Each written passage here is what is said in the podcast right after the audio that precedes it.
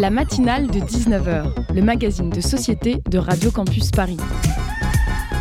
On y parle de sujets sérieux, de sujets moins sérieux, de ce qui se passe en Ile-de-France et de débats pas forcément consensuels. Tous les jours du lundi au jeudi sur le 93.9. Pendant longtemps, je me suis baptisée Free Britney sur Twitter. Une manière très simple d'être anonyme sur la toile en me fondant parmi les millions d'autres pseudos similaires cherchant à soutenir leur chanteuse préférée, prisonnière des griffes de son père. Mobilisation réussie, puisque les juges ont fini par libérer la chanteuse de 40 ans de sa tutelle paternelle grâce à ce hashtag brandi par des fans du monde entier. Bref, vous connaissez un peu l'histoire. Si j'ai cru à une happy end, je dois dire que je ne suis plus vraiment sûre de moi. Car à en croire ses posts Insta, je ne sais pas si je dois en rire ou en pleurer. Déjà, quand elle était sous tutelle, les 41 millions d'abonnés dont je fais activement partie s'inquiétaient de voir une Britney au regard vitreux, au mascara coulant, aux shorts ultra taille basse qui répétait nerveusement des chorés sexy et maladroites devant la caméra. Aujourd'hui libre, rien n'a vraiment changé. L'enfant star de Disney semble toujours être cette même petite fille quand elle se dandine dans son salon ou tourne sur elle-même jusqu'à en perdre l'équilibre. Habituée aux tenues affriolantes, la prodige ultra précoce de la pop music se plaît désormais à disposer elle-même de son corps et de son image en posant nue sous tous les angles. Mais depuis ce week-end, tout s'est à nouveau effondré au royaume de notre Britney. Quelques mois à peine après avoir annoncé sa grossesse, la maman de déjà deux garçons a perdu le troisième qu'elle attendait. Elle l'a raconté dans un post Instagram récoltant presque de 2 millions de cœurs et 75 000 commentaires de pure empathie. Le traumatisme d'une fausse couche est longtemps resté tabou, condamnant les femmes à la culpabilité et à la solitude. En médiatisant sa douloureuse expérience, Britney brise le non-dit. Ce n'est pas la faute des femmes, ce ne sont pas les femmes qui échouent, les fausses couches ça arrive, et ce plus souvent que ne laisse imaginer le silence qui entoure cette question. Une femme sur quatre y sera donc confrontée au cours de sa vie sans que rien ne l'y prépare. Dans les gazettes à l'eau de rose ou sur les posts Instagram de Baby Bum tout on nous conditionne à une grossesse heureuse, à un accouchement en douceur, à une maternité facile qui omet de parler de tous les autres aspects plus négatifs de la maternité. Une désinformation totale qui glorifie et mythifie la réalité. Alors merci à ces voix planétaires qui, en se confiant sur leurs réseaux sociaux, balayent la honte, congédient la pudeur, laissent place à l'émotion et à la parole.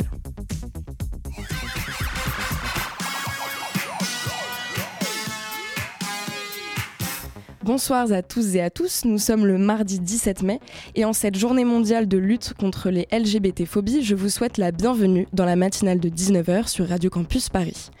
Au sommaire de cette émission, nous lèverons le voile sur un tabou, justement, celui du regret d'être mère. Et pour nous éclairer sur la question avec nous, Anaïs Lebrun-Berry, bonsoir, titulaire d'un DU psychologie et psychopathologie à l'Université de Paris et membre de l'association Parents et Féministes.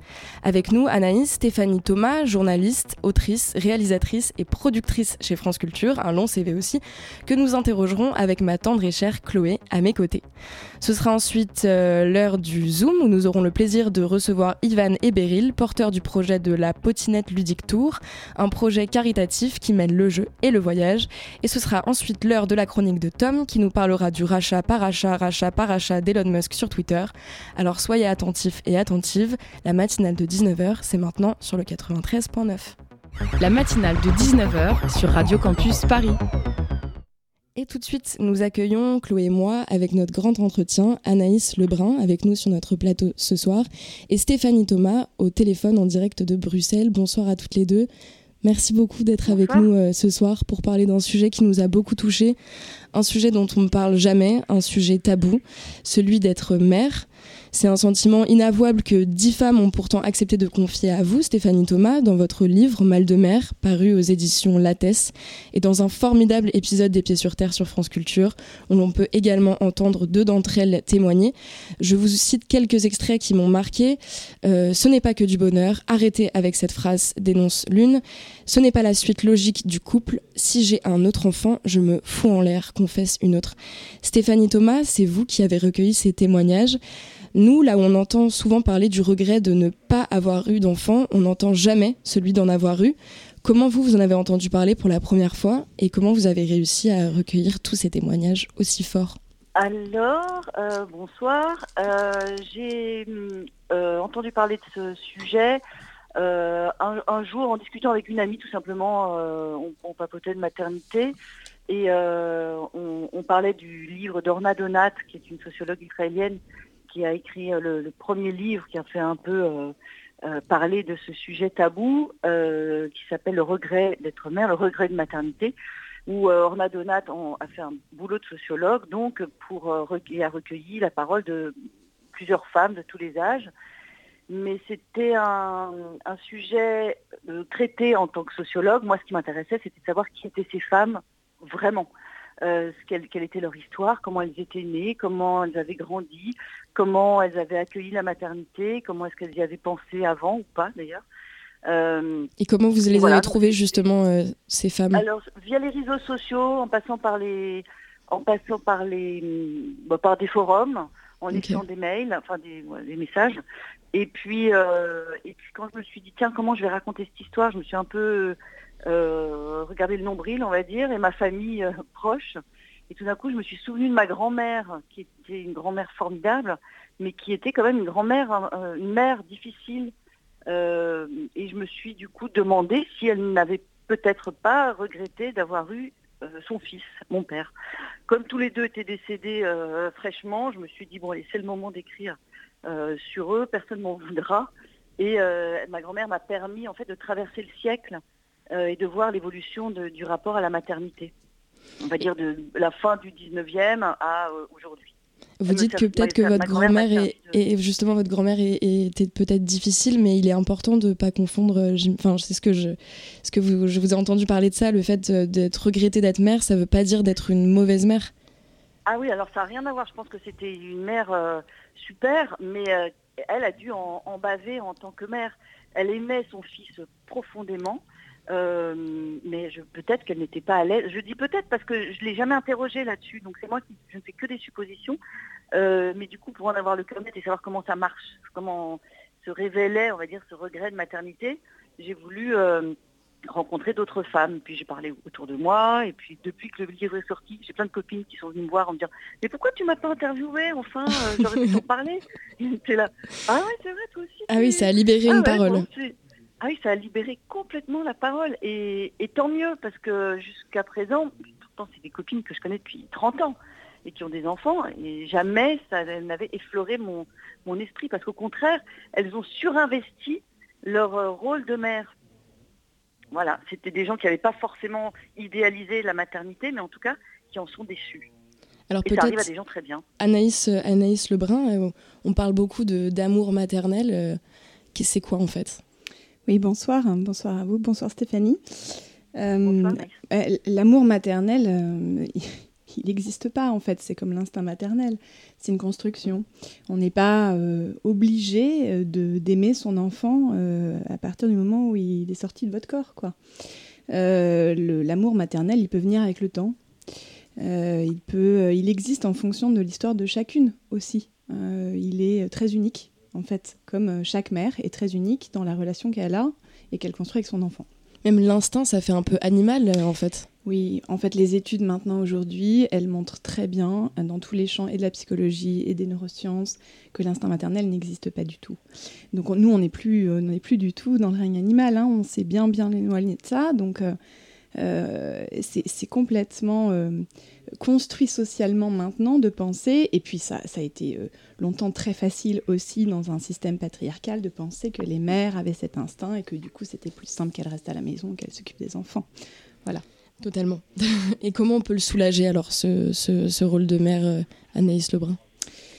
Alors je pense que ce qui se passe en ce moment et qu'on voit depuis quelques années, et le, livre de, Stéphanie Thomas, il, en témoigne très bien, c'est qu'il y, a une, y a une libération de la parole des femmes. Euh, bon, le hashtag MeToo a fait partie de, ça grandement euh, ces dernières années.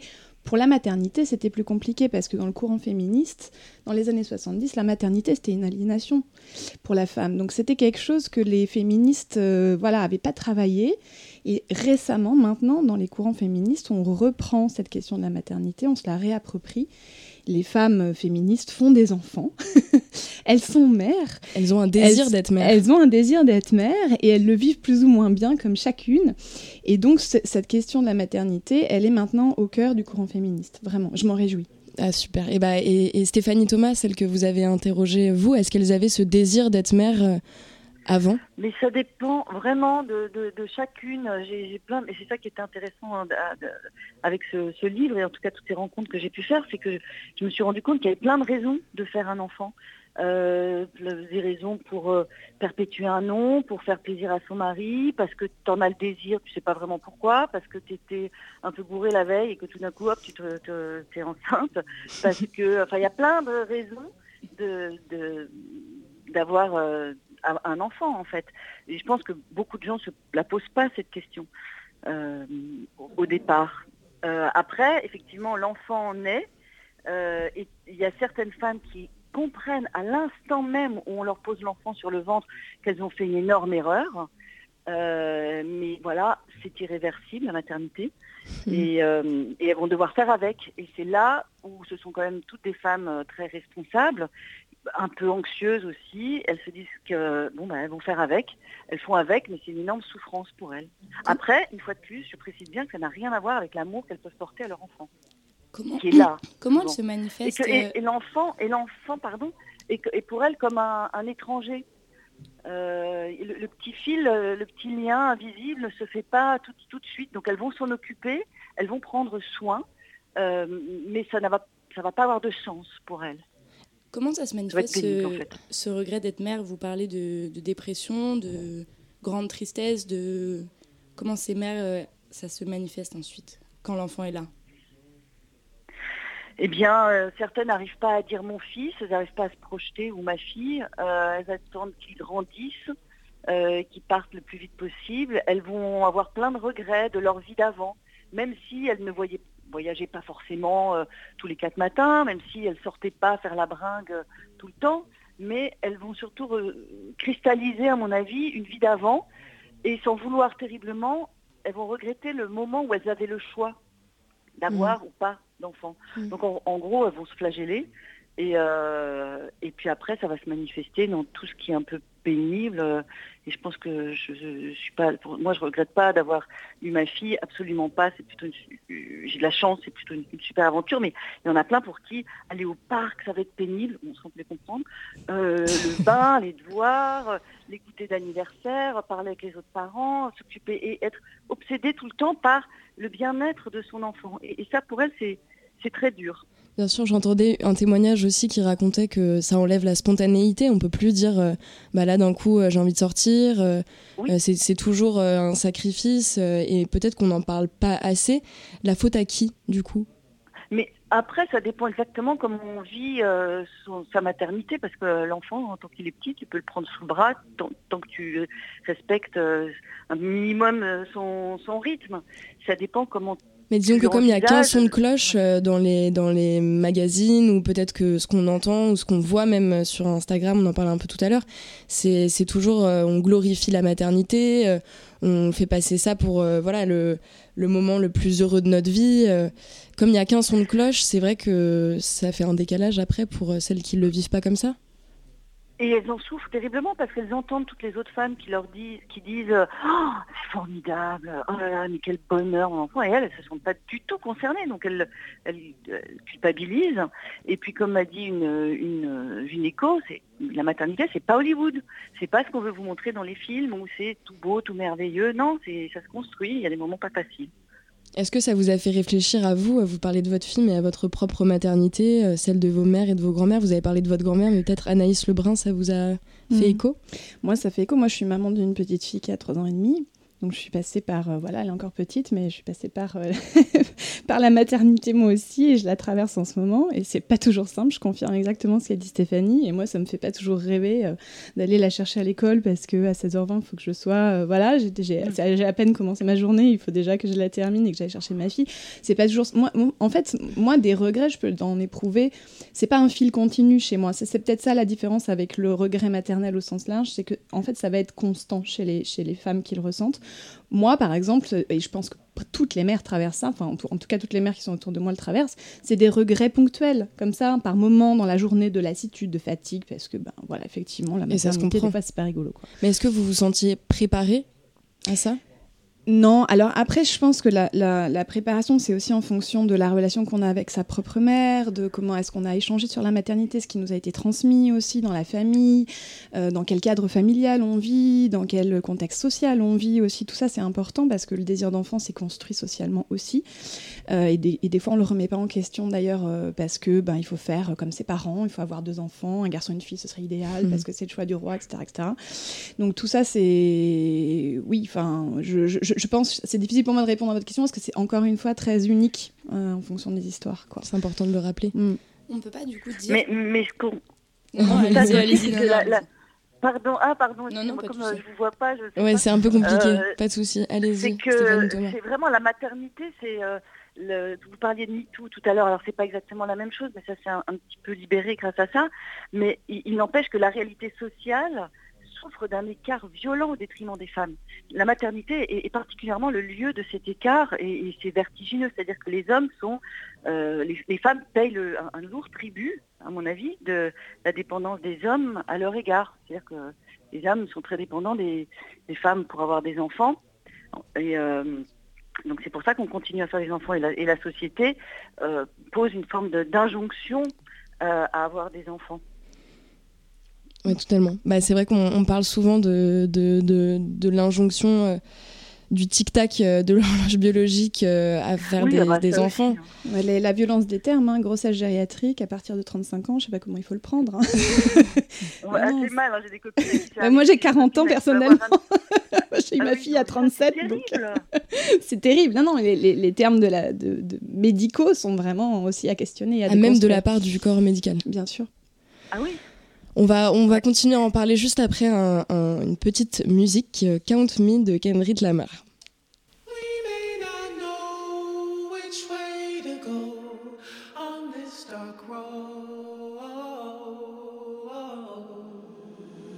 Mr. Duckworth. All of these hoes make it difficult.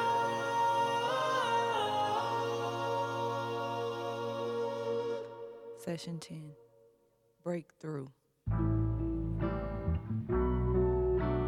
One of these lives, I'ma make these right with the wrongs I done. That's when I unite with the father, son. Till then, I fight. Rain on me, put the blame on me. Got guilt, got hurt, got shame on me. Got six magazines that's aimed at me. Done every magazine was fame to me. It's a game to me with a bedroom mat. Sleep, I ain't never had a fast with that. What's fair when the hearts and the words don't reach? What's fair when the money don't take things back? It's rare when somebody take your dreams back. I care too much, wanna share too much. In my head too much, I shut down too. I ain't there too much. I'm a complex soul. They layered me up, then broke me down. Immorality's dust, I lack in trust. This time around, I trust myself. Please everybody else but myself. All else fails, I was myself. Outdone fear, outdone myself. This year, you better won yourself. Mask on the babies, mask on the opwear, mask in the neighborhood stores you shop, but a mask won't hide who you are inside. Look around, the reality's carved in lies. Wipe my ego, dodge my pride. Look myself in the mirror, Amityville, ain't seen nothing scarier. I fought like a pit bull terrier, blood I shed could fill up aquariums. Tell all my angels carry them. Every emotion been deprived, even my strong points couldn't survive. If I didn't learn to love myself, forgive myself a hundred times, dog. I love when you count me out. I love when you count me out. I love when you count me out. I love when you count me out. Fuck it up, fuck it up, fuck it up, fuck it up, fucking it up. How you gonna wear my shorts when the lies run deep? How you gonna bend your love when the bed don't sleep? Beep beep, crash our feelings in the middle of the street. Vroom, vroom. Fuck it up, fuck it up, fuck it up, fuck it up, fucking it up. When you was at your lowest, tell me where the hoes was at. When you was at your lowest, tell me where the bros was at. 3:30 in the morning, scroll through the call log. Ain't nobody but the mirror looking for the fall off. I love when you count me out. I love when you count me out.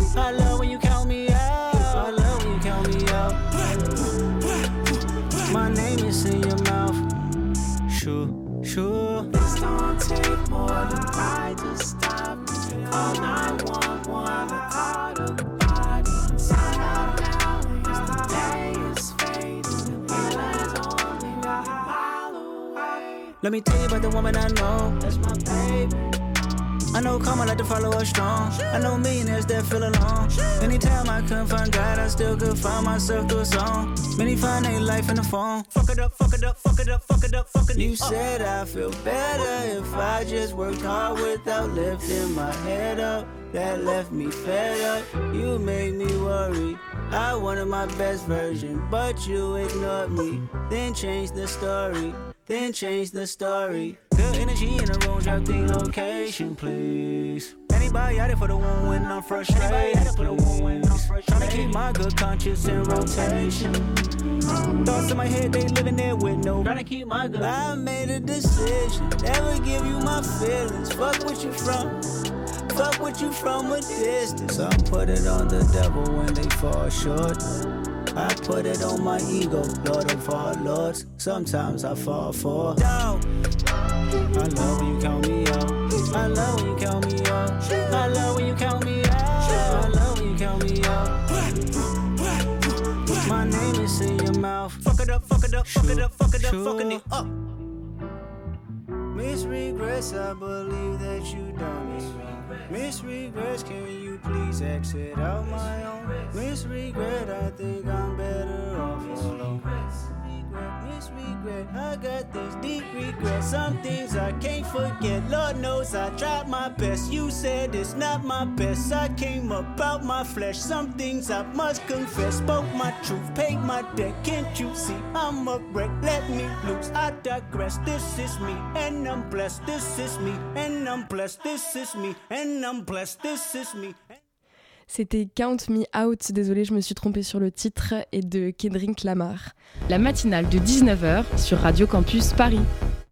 On est toujours en compagnie de Anaïs Lebrun et Stéphanie Thomas. Vous êtes toujours là, en direct de, Bruxelles au téléphone. Merci beaucoup d'être avec nous. Oui, oui, oui, je n'ai pas bougé. Parfait. Donc je laisse la, parole à, Chloé qui avait euh, une petite question euh, pour vous. Euh, je me demandais, Stéphanie Thomas et Anaïs Lebrun aussi, les conséquences que ça peut avoir sur les enfants ce, regret d'être mère, ces difficultés et cette tristesse que ressentent ces femmes, comment les enfants, est-ce qu'ils s'en rendent compte Est-ce qu'ils s'en rendent compte peut-être plus grand euh, ouais, Quelles seront les conséquences que ça peut avoir sur eux? Stéphanie Thomas. Alors, j'ai interviewé une mère qui, euh, qui a une grande fille de 25 ans maintenant euh, et qui s'est sentie obligée de lui parler de son regret quand elle avait 17 ans. parce qu'elle allait faire son, son coming out, on va dire, euh, parce qu'elle voulait en parler dans un, dans un média. Donc euh, avant que ce soit sur tous les réseaux sociaux, elle en a parlé à sa fille. Sa fille a, été un peu bouleversée au départ, mais très vite, elle est revenue voir sa mère en disant, enfin maman, mais, j'entends très bien ce que tu dis, mais tu as été une mère formidable pour moi. Donc tu es la meilleure et j'en voudrais pas d'autre. Euh, ce qui l'a beaucoup soulagée, elle s'en était pas spécialement rendue compte, mais elle a entendu ce que disait sa mère par rapport à, son regret. Euh, ça fait des enfants euh, qui, qui s'en sortent aussi euh, bien dans la vie. Hein. j'imagine, je suis peut-être très optimiste. Oui, non, je, je, suis assez d'accord avec Stéphanie. Je pense qu'il n'y a pas, en fait, il n'y a pas d'irréversibilité. Enfin, à partir du moment où les choses sont mises en mots, je pense c'est importante. Et, et mm. c'est pas forcément à n'importe quel âge de l'enfant. C'est-à-dire à partir du moment où l'enfant est capable de comprendre et, que la mère éprouve le besoin de le dire. Euh, je pense que c'est important qu'il y ait effectivement cette trace narrative qui se mette en place en fait avec l'enfant. Ça permet de ça permet de métaboliser les choses et que l'enfant en fait comprenne, parce que les enfants comprennent assez tôt. Et, euh, et voilà, je pense qu'il n'y a pas de, euh, oui, enfin il n'y a rien de qui, qui, va forcément favoriser quelque chose qui va rentrer de, dans de l'ordre de, la pathologie ou enfin, en tout cas je, et au niveau des, des pères? On se posait la question, où sont ah. les pères dans l'histoire? En tout cas, dans vos témoignages, par exemple, Stéphanie Thomas. Oui, c'est vrai, il y en a pas beaucoup. Il y en a beaucoup qui sont partis d'ailleurs, qui se sont fait la malle avant l'arrivée de l'enfant ou, euh, ou, après. Euh, mais il y a quand même des pères qui, qui ont eu, quand les mères en ont parlé à leurs conjoints, ont eu du mal à l'entendre. Et puis après, ils ont peut-être un peu, euh, les pères ont pris un peu la relève. Euh, mais souvent, les mères sont quand même toutes seules face à, toutes les tâches. Enfin, ça arrive quand même souvent, même s'il y a des pères formidables, ça, je, je n'en doute pas une seconde. Euh, mais oui, il faut, que les hommes prennent leur place aussi. Parce que c'est ces femmes, ces femmes justement que vous avez euh, réussi à interviewer, à interroger, on se posait la question de si elles venaient des mêmes horizons, est-ce que c'est des profils sociaux qui sont différents, est-ce qu'elles se croisent justement un peu dans leur, dans leur vie, est-ce qu'elles ont des points communs ces femmes? Alors elles ont un point commun, milieux sociaux différents de, de tous les pays. Euh, enfin, on va dire, en tout cas dans le livre, j'ai une américaine, une hollandaise, euh, et, bon, plein de françaises, mais là pour l'instant le livre est en train de sortir au, au Mexique euh, et, il va faire toute l'Amérique latine. Et donc je me dis que si ça s'intéresse, si s'intéresse à ça là-bas, oh. c'est qu'ils se sentent concernés. On est bouche bée sur le plateau. J'ai parlé aussi beaucoup avec des sur RFI à des, des mamans originaires d'Afrique qui ressentent la même chose. J'ai même une amie euh, à l'île de Pâques qui m'a parlé de son regret d'être mère. Donc, euh, pour vous dire, ça c'est universel. Et leur point commun euh, alors peut-être? Alors point commun, c'est l'anxiété. C'est quand même ce que j'ai noté. Après, je suis pas psy, je vais laisser ça à Anaïs. ce sont des mères qui sont très anxieuses, qui veulent absolument bien faire, mm. qui ne se sentent plus que mères. Donc c'est un peu gênant quand tu es femme, parce que tu n'es quand même pas que mère dans la vie. Euh, et, et, ce, c'est comme, en fait, l'enfant n'a pas réussi à, balayer leurs angoisses préexistantes. Euh, et, voilà, c'est surtout ça. C'est, des femmes qui se sentent coincées et qui, qui, qui font de leur mieux, en tout cas. Anaïs Lebrun Oui, je confirme. Je, je pense qu'il y a vraiment le, le, une volonté euh, d'exigence euh, tout le temps. Elles sont exigeantes pour elles-mêmes hein, euh, et puis pour, pour tout ah ce qui les entoure et puis du coup d'être exigeante, d'être une, cette exigence d'être une bonne mère, cette espèce d'injonction permanence euh, qu'elles ont, qu'elles se, qu'elles se posent à elles-mêmes en fait et puis que la société leur pose aussi de fait. Donc il y a une espèce de double injonction. et puis une un, un, très grand ressenti de, de, de culpabilité je pense. Euh, enfin, en tout cas, c'est peut-être les deux traits que je, verrais. Est-ce que ce serait donc plus fréquent qu'on ne le pense? Ah mais oui. Oui, oui c'est juste pas dit. je pense que c'est très fréquent. Peut-être que là, il y a une maman dans le livre, elle a réalisé quand ses enfants avaient 15 ans, mais elle sentait une espèce de malaise depuis longtemps, qu'elle n'arrivait pas à, pointer ou à mettre des mots dessus, jusqu'à ce qu'elle lise le, le, livre de la sociologue israélienne Orna Donat. Euh, et ça lui a fait tilt. Elle s'est dit, mais oui, mais c'est une femme qui voulait peindre, qui voulait être artiste, qui tout d'un coup s'est rendu compte qu'elle qu'elle était mère au foyer, qu'elle n'avait pas pu aller au bout de ses rêves et de ses envies. Euh, et donc il y a non seulement une frustration, une culpabilité de ressentir ça, et c'est quelqu'un d'extrêmement euh, exigeant. Moi, je me suis rendu compte surtout, d'abord, ça veut dire quoi être une bonne mère, j'en sais rien, mais quand j'entendais ces mères me parler des goûter d'anniversaire et de tout ce qu'elles faisaient d'incroyable pour leurs enfants. Et moi, c'est moi qui me suis sentie minable en me disant Mon Dieu, ma pauvre fille, la pauvre, j'arrive pas à la cheville de ces mères, de toutes les activités qu'elles proposent, proposent, à leurs enfants. Quoi. C'est vrai qu'on les entendait s'investir euh, dans les témoignages. Euh, je raconte un peu pour euh, nos auditoristes. Il y en a une qui raconte qu'elle s'est investie en faisant des soirées pizza, des soirées massage pour ses enfants. Enfin voilà, elle donnait plein d'exemples qui prouvaient que justement, elle était très présente et, et même peut-être trop, justement, et à s'en oublier en fait. Elle surcompense mmh. en fait. Mmh. Oui, c'est ça, vous parlez beaucoup de surcompensation aussi, Stéphanie Thomas. Mmh. Et le, dans le livre, en fait, euh, comment j'ai choisi ces mères, parce que j'en ai interviewé quand même pas mal, euh, c'est celle qui pouvait vraiment me dire, les yeux dans les yeux, euh, voilà, la petite personne que vous voyez là, qui est toute mignonne, eh bien, si c'était à refaire, elle ne serait pas là, je, ne referais pas. Et à partir du moment où elles ont pu me dire ça, vraiment, que je sentais que c'était au fond d'elles, viscéral et une vraie souffrance, je me suis dit, bon, ok, c'est c'est vraiment très profond. Donc c'est comme ça qu'elles ont atterri, entre guillemets, dans, dans le livre. Mais ma, ma, grande question, on doit beaucoup euh, vous la poser, c'est comment vous avez réussi à les convaincre que vous les jugerez pas, que ah, leur témoignage hein. resterait ah, anonyme? Elles étaient tellement contentes de pouvoir parler parce qu'il n'y avait aucun jugement de ma part. Mhm. Euh, au contraire, plutôt une grande bienveillance et curiosité et euh, d'essayer de comprendre et, de, de, de, pouvoir parler. Souvent, c'était parfois la première fois qu'elles parlaient. J'allais vous demander si elles avaient déjà parlé. Euh. Alors il y en a une qui s'appelle Julia dans le livre qui, qui est allée voir sa mère où elle en voulait terriblement. Euh, en disant mais pourquoi tu ne m'as rien dit, pourquoi tu m'as pas dit que c'était comme ça, euh, euh, si c'était à refaire je ne recommencerai pas. Et, alors d'un côté il y a son père qui dit oh, bah écoute si ça te dérange n'en dégoûte, pas les autres, tu es une femme donc tu as l'instinct maternel. Et sa propre mère lui a dit après en, douce, mais enfin ma chérie, si j'ai fait un enfant c'était pour faire plaisir à ton père. Si c'était à refaire vous ne seriez pas là, ni toi ni ton frère. ça a libéré une voilà, après après, ça a libéré une parole. Après, bon, il faut peut-être quelques séances d'analyse pour digérer, mais il vaut mieux commencer avant hein, la psychanalyse, de se lancer, régler cette petite casserole avant, si on en ressent le besoin. Je confirme. Mais euh... sûr. Peut-être une dernière petite euh, question sur votre livre et sur le retentissement euh, médiatique qu'il a eu assez énorme.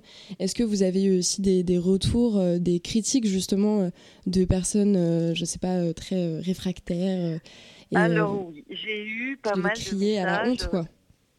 D'hommes, non pas d'hommes qui me disaient, mais enfin la pilule c'est pas fait pour les chiens, elles peuvent avorter. Sauf qu'en fait, c'est complètement débile de dire ça, euh, parce que ces femmes avaient quand même une forme de désir d'enfant, et surtout, tu ne sais pas que tu regrettes tant que tu n'as pas l'enfant dans le livre, il y a une femme qui, n'a pas envie d'être enceinte parce qu'elle est très bien avec son, mari. Et elle se dit non, j'ai pas envie. Finalement, au bout d'un moment, après qu'on lui dise tout le temps, ah, tu vas, le temps tourne, ma chérie, dépêche-toi, il faut faire un enfant là parce que tu vas être vieille. Et euh, finalement, elle s'est quand même lancée avec une grande crainte parce qu'elle avait plus peur de regretter de ne pas, avoir d'enfant plutôt que regretter d'être mère. Donc elle a sauté dans le vide. Bon, il se trouve que son bébé aujourd'hui a six mois et qu'elle ne regrette pas. Mais euh, voilà, on, peut. Euh, il n'y a qu'une fois l'enfant arrivé qu'elles peuvent s'en rendre compte. Avant, je pense mm. pas. Et est-ce que Anaïs Mais oui, j'ai eu quand même des gens un peu idiots qui m'ont dit beaucoup de bêtises. Ouais, on, imagine. est-ce que par hasard le, le, désir d'enfant euh, à la base, à l'origine, c'est pas un désir super égoïste? Non, je pense pas. Égoïste dans quel sens? C'est-à-dire, bah, finalement, on pense pas vraiment à l'enfant, on pense plus à son désir ah. propre. Euh, ou son désir de couple, ça son, de vouloir réparer quelque chose. Euh, ça peut arriver, ça peut arriver dans certains cas effectivement que ce soit pour soi. Hein, ça peut. En fait, le désir d'enfant, il, vient, il est multidirectionnel. c'est vraiment, euh, c'est très compliqué de le résumer. Et souvent, quand vous posez la question aux gens, mais pourquoi tu as fait un enfant, ils savent pas vous répondre du tout. Mm. Sauf si c'est construit socialement, c'est-à-dire que je fais la même chose que mes parents et voilà. Mais il y en a qui assument de dire ça. Je, le fais parce que c'était dans la suite logique des choses un peu. Oui. Ah bah oui. Oui, oui. oui, Stéphanie et moi on acquiesce. oui, oui, complètement. Mais un euh, enfant parce que c'est comme ça. Oui, c'est comme ça. C'est dans la suite logique des choses. Et puis euh, bah, les parents ont eu deux enfants, donc du coup on en fait un deuxième. On ne sait pas trop si on en a envie, mais on le fait quand même dans la suite. Voilà, c'est très courant, très courant.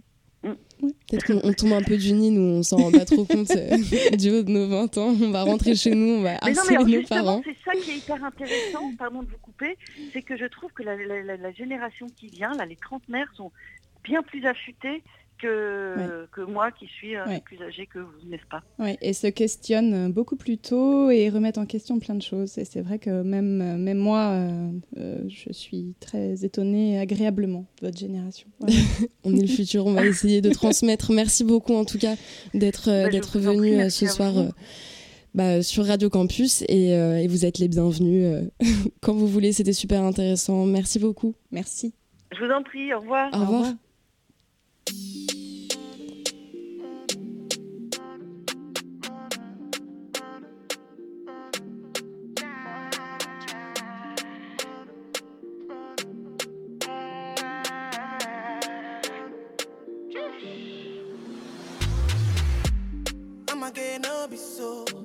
You won't capture my soul. I'ma get no be so. Make we one one ball on ball. Better bye. Better, better. I'm loose. Even better done the para. Tonight in Josie. I'm in Josie. Won't call if you want one Josie. I'm not playing with you, I'm not joking. My thought of mom is loaded. Me, you can go, but I'm on board. I'm on duty, but I'm on low want do me, they want do me, cause they want do me. When you won't want me, when you won't want me, I'm in San Francisco, Jammy. When you won't want me, when you won't want me, I just flew in from Miami. para. Peru, Peru, para. I'm loose. Even Peru done me para. Pour out the bottle, I wanna level up. When I'm with you, I never get enough. Slow wine, I'm not in a rush. I can hear music when you're here. Tonight we're rolling, party till closing. Since I put the ring on the finger, it's still frozen. Love in slow motion. I wanna feel you over me, yeah.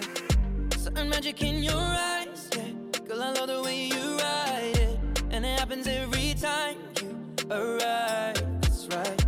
Girl, I want you in my life, yeah. There's a heaven, then it's right here.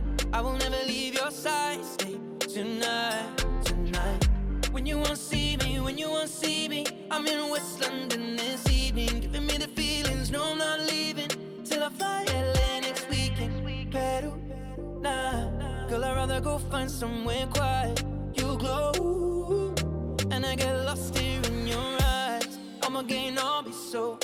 Girl, you just capture my soul. I'ma gain all be so. Make me wanna just take you home. Peru, para, Peru, Peru, para. Even Peru, donde para. Peru, para, Peru, Peru, para. I'm loose. Peru. Peru, Peru, Peru. I'm Peru,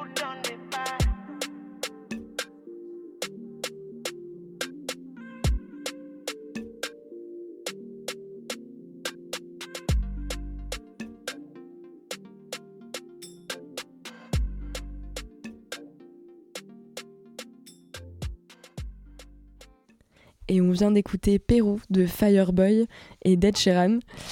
Et on est toujours sur euh, la matinale de Radio Campus Paris.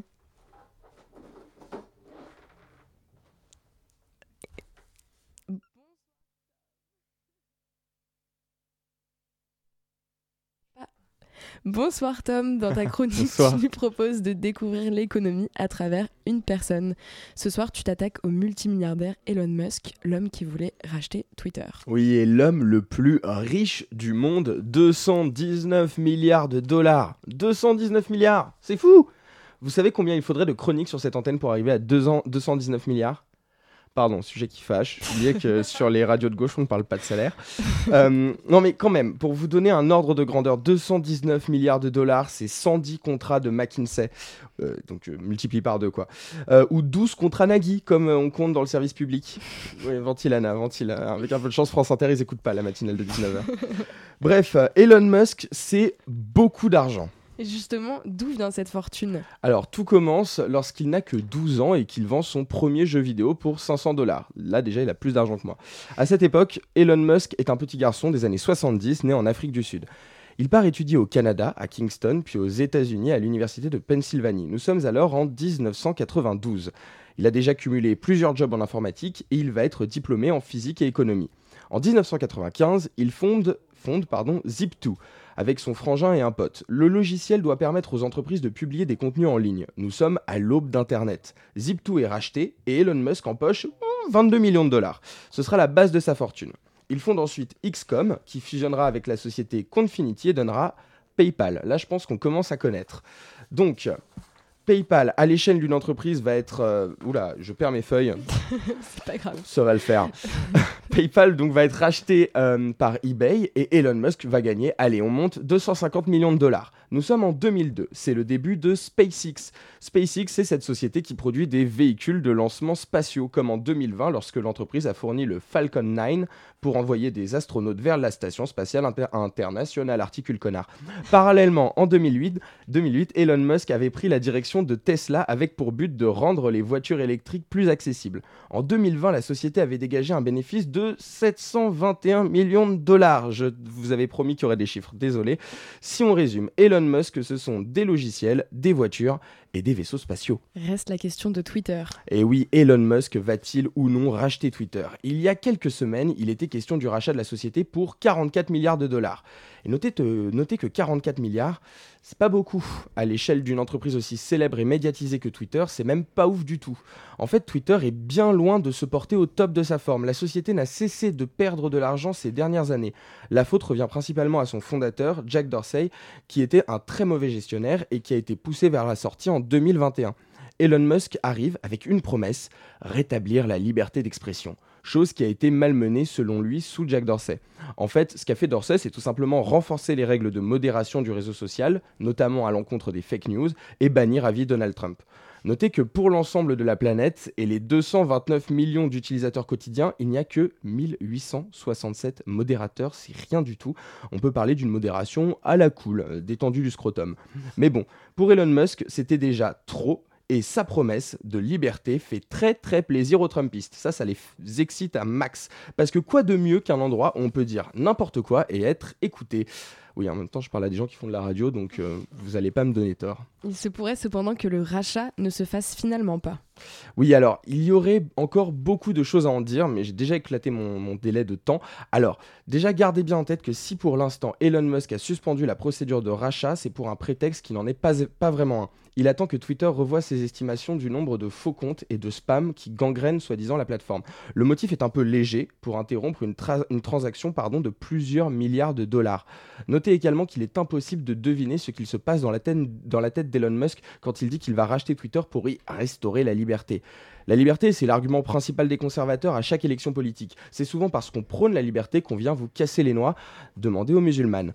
Enfin, un dernier point qui est important de retenir, avant de conclure, la data. Twitter est une banque de données colossale sur, sur, ce que des centaines de millions de personnes pensent, aiment, préfèrent, croient, négligent, voient, votent, etc., etc. Cette data a une valeur monstre auprès des entreprises qui veulent nous vendre des choses, mais aussi auprès d'autres organisations qui veulent faire souvent bien plus que juste mettre la main dans notre portefeuille. Et un tel pouvoir entre les mains de l'homme le plus riche du monde, c'est rarement le bruit que fait la liberté. Affaire à suivre, mille merci Tom. Et tout de suite, euh, une petite euh, interlude musicale Up to My Neck in Shit the Fabulous.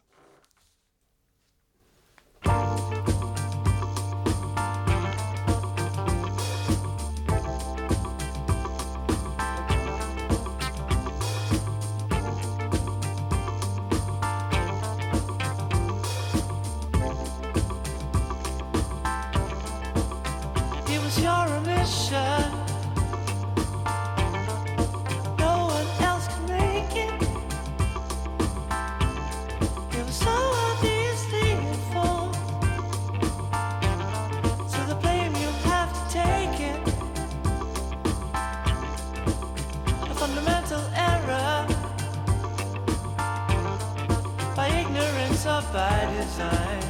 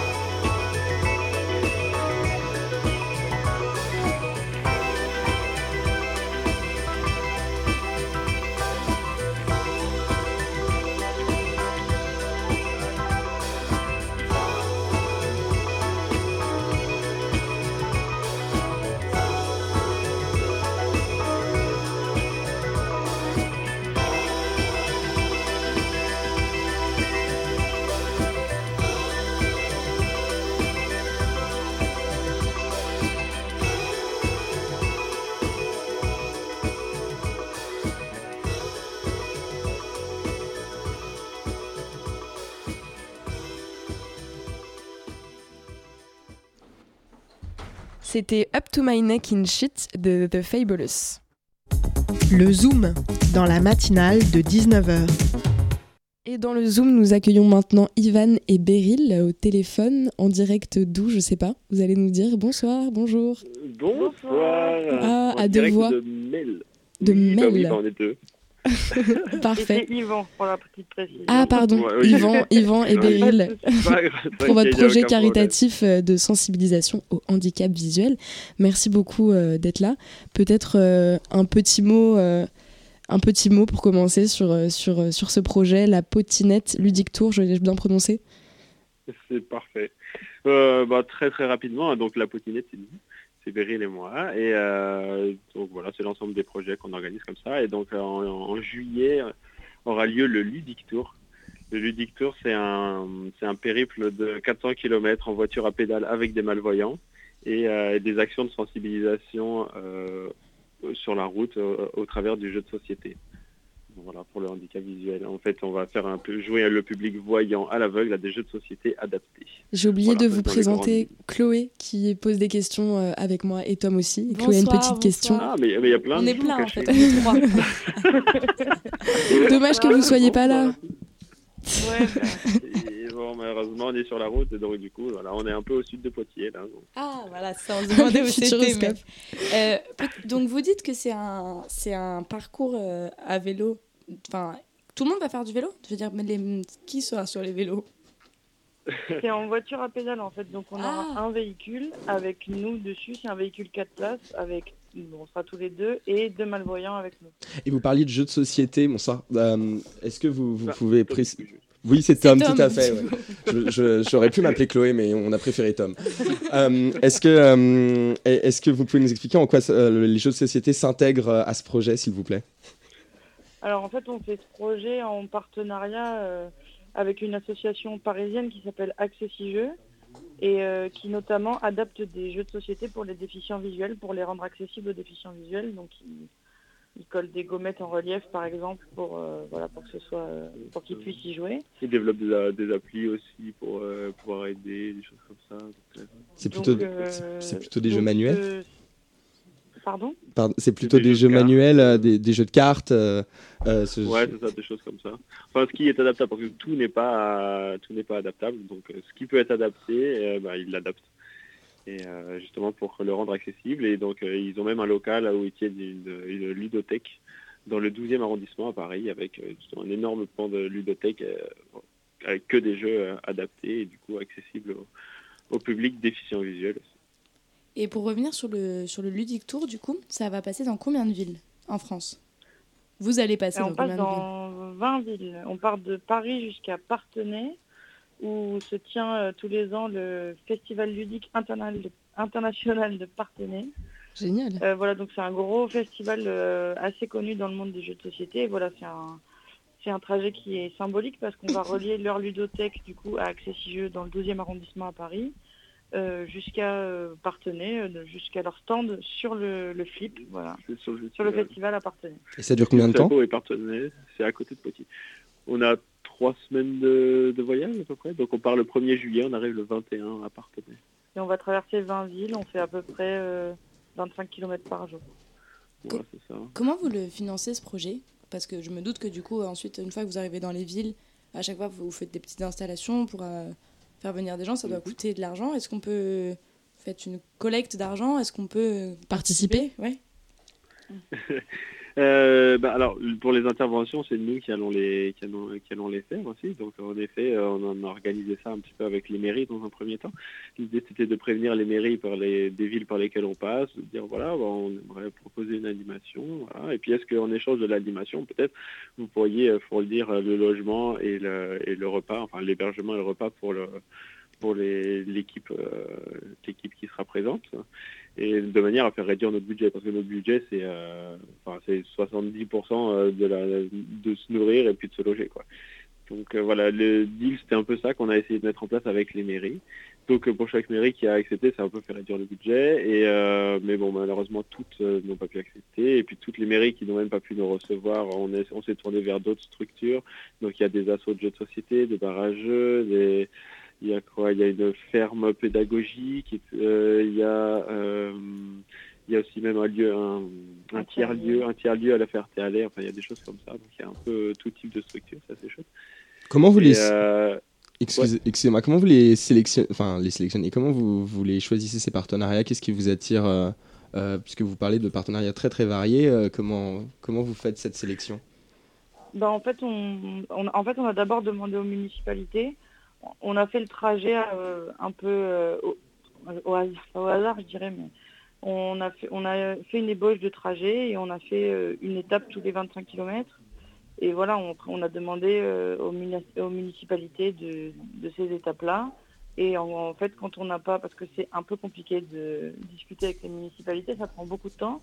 Et du coup, quand on n'a pas eu de réponse euh, assez tôt ou des réponses négatives, on s'est dirigé vers d'autres lieux euh, qui pouvaient nous accueillir. Donc, les assauts et barrageux, ben, du coup, c'était clairement euh, ben, les meilleurs clients, entre guillemets, pour nous, parce que voilà, c'est autour du jeu de société.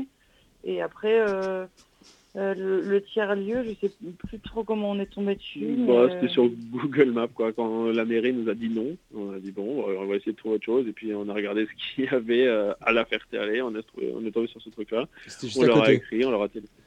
Euh, ouais, ouais, non, c'est pas loin. Hein. Enfin, après, la Ferté-Aller, c'est pas gigantesque non plus, mais mais oui, c'est dans la Ferté-Alais, il y a ce truc-là. Et puis on est allé voir sur leur site internet. Alors ils accueillent des groupes, des classes, je sais pas exactement, ils organisent plein de trucs. Il y a des volontaires internationaux en résidence, des services civiques aussi. Enfin, c'est un truc associatif, euh, ça a l'air assez chouette.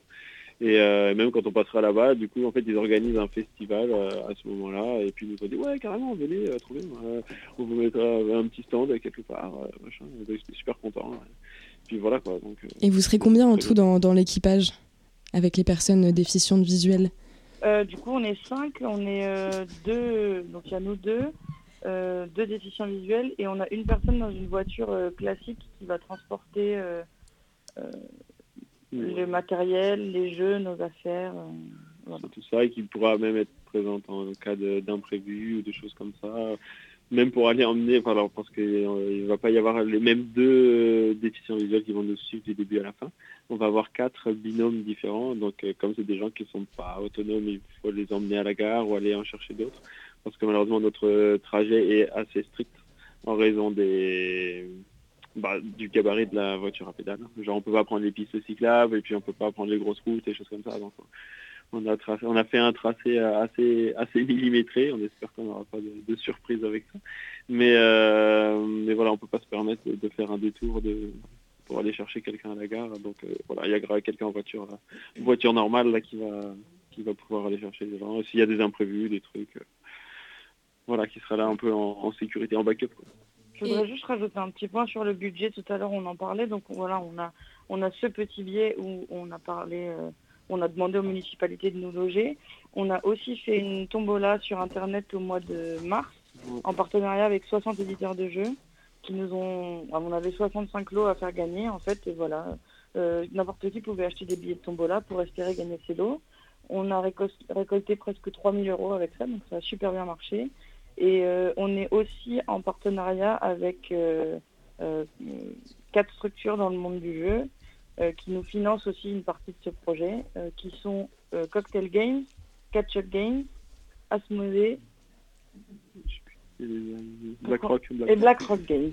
Et pour, pour, terminer, parce qu'il nous reste juste que deux petites minutes, mais est-ce que qu'est-ce que qu'est-ce que vous voulez C'est pour sensibiliser du coup euh, les gens que vous allez rencontrer à l'handicap visuel et le, message que vous portez. C'est vous, vous trouvez que ce sont des ouais, ce sont des personnes qui sont pas assez intégrées, c'est des personnes qui ont des, encore des difficultés les, les être intégré, ouais. ouais L'encadrement des personnes handicapées visuelles est compliqué on le voit ça juste alors à, notre modeste échelle dans le milieu du jeu parce que c'est un milieu euh, qu'on apprécie beaucoup. Du coup, voilà, on est pas mal à.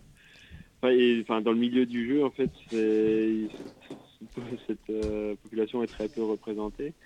Justement parce qu'il y a très peu de très peu d'outils en place et de, justement de solutions à apporter à, ça. Enfin, par exemple, l'association Accessi Jeux, je pense qu'ils sont très très peu à faire ce genre de choses et à penser les jeux un peu différemment, à penser, euh, à penser accessibilité euh, dans le monde des, éditeurs. Enfin, la plupart des éditeurs, quasi tous, en fait, euh, ils, ne réfléchissent pas forcément avec, enfin, via ce biais-là. Donc c'était une manière à nous de justement, d'une part, de sensibiliser au handicap visuel et d'autre part de mettre en valeur et donner de la visibilité, donner de la visibilité à, cette association. En, fait, ce projet, il est né du fait qu'on adore, les, on est passionné de jeux de société et de voyage, et voilà, on voulait allier ça à quelque chose d'utile. Euh, et c'est une super bonne idée. Dans le cadre des jeux de société, et du coup, voilà, on connaissait cette association, et du coup, on leur a proposé le projet. C'est comme ça que qu'est né. Bah, merci beaucoup d'être venu nous en parler euh, ce soir euh, au micro de Radio Campus Paris. Merci beaucoup Yvan, du coup, et Beryl. bah, revenez nous en parler après le festival l'année prochaine. Pardon. Et Avec euh, plaisir, merci beaucoup. Merci à vous. Il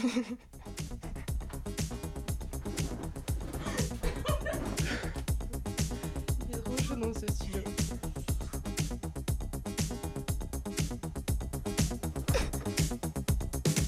C'est la fin de cette matinale.